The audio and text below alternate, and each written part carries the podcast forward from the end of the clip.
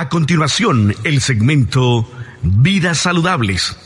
Si de comer se trata y de vivir bien, escucha Vidas Saludables con la nutrióloga Diana Lucía Núñez Ramírez.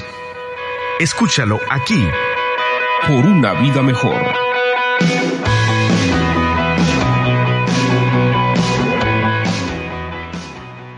¿Qué tal amigos? Les saluda Lucy Núñez. Y bueno, el día de hoy quiero hablarles acerca de los alimentos que ayudan al cerebro a funcionar mejor. ¿Te ha sucedido que no te recuerdas de alguna fecha, no recuerdas a qué ibas a la tienda, no recuerdas qué tenías planeado hacer o qué te dijeron? Seguramente has tenido algún episodio o muchos episodios en los que olvidas las cosas.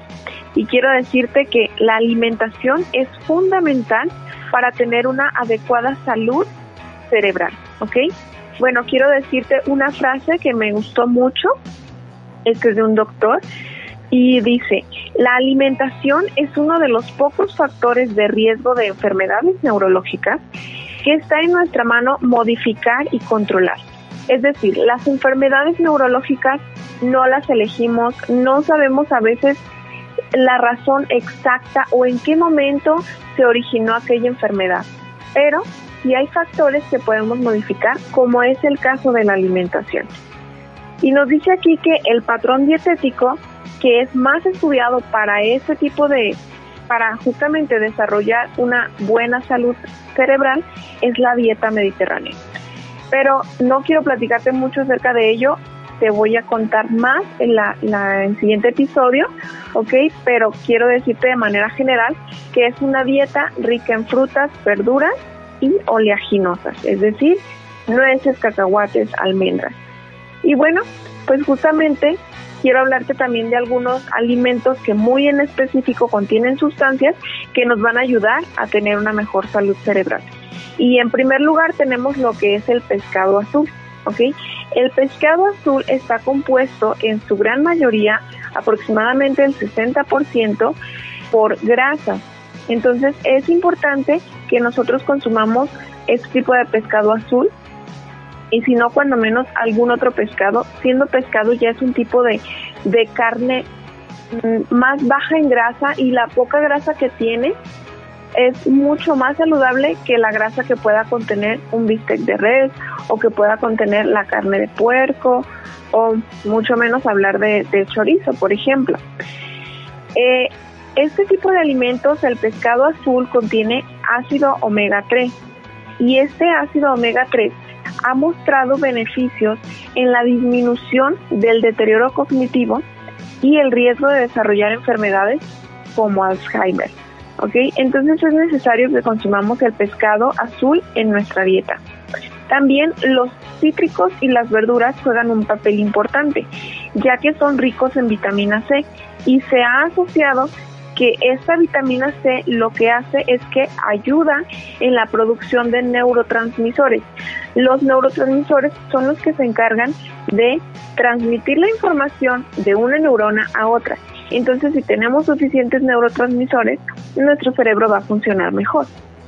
También el plátano es rico en piridoxina, es una vitamina de es, es parte de la vitamina B6 y esta nos va a ayudar también en el metabolismo de los neurotransmisores. Mientras estemos cuidando estos neurotransmisores, esas pequeñas moléculas que nos van a ayudar a que se estén conectando bien las neuronas, nuestro cerebro va a funcionar mucho mejor. El cacao puro y la canela también han demostrado tener un efecto antioxidante que protege a las neuronas, las protege del daño, es decir, que no se hagan de alguna manera decirlo viejitas pronto, ¿ok? Y los aguacates también son muy ricos en antioxidantes y nos van a ayudar justamente a prevenir este desgaste, este deterioro cognitivo. Y cómo no mencionar a las nueces. Las nueces son una fuente excelente de proteínas y también de grasa saludable. Este tipo de alimentos es muy completo porque realmente nos aporta, como lo menciono, proteínas, carbohidratos y grasas buenas. Es decir, los tres macronutrientes esenciales para nuestra alimentación, para tener una vida saludable, los contienen este tipo de alimentos.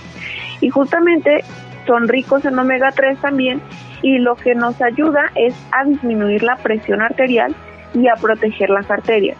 Esto no solamente nos va a ayudar en, como lo menciono, en la salud cerebral, sino también en la salud cardiovascular, es decir, de nuestro corazón.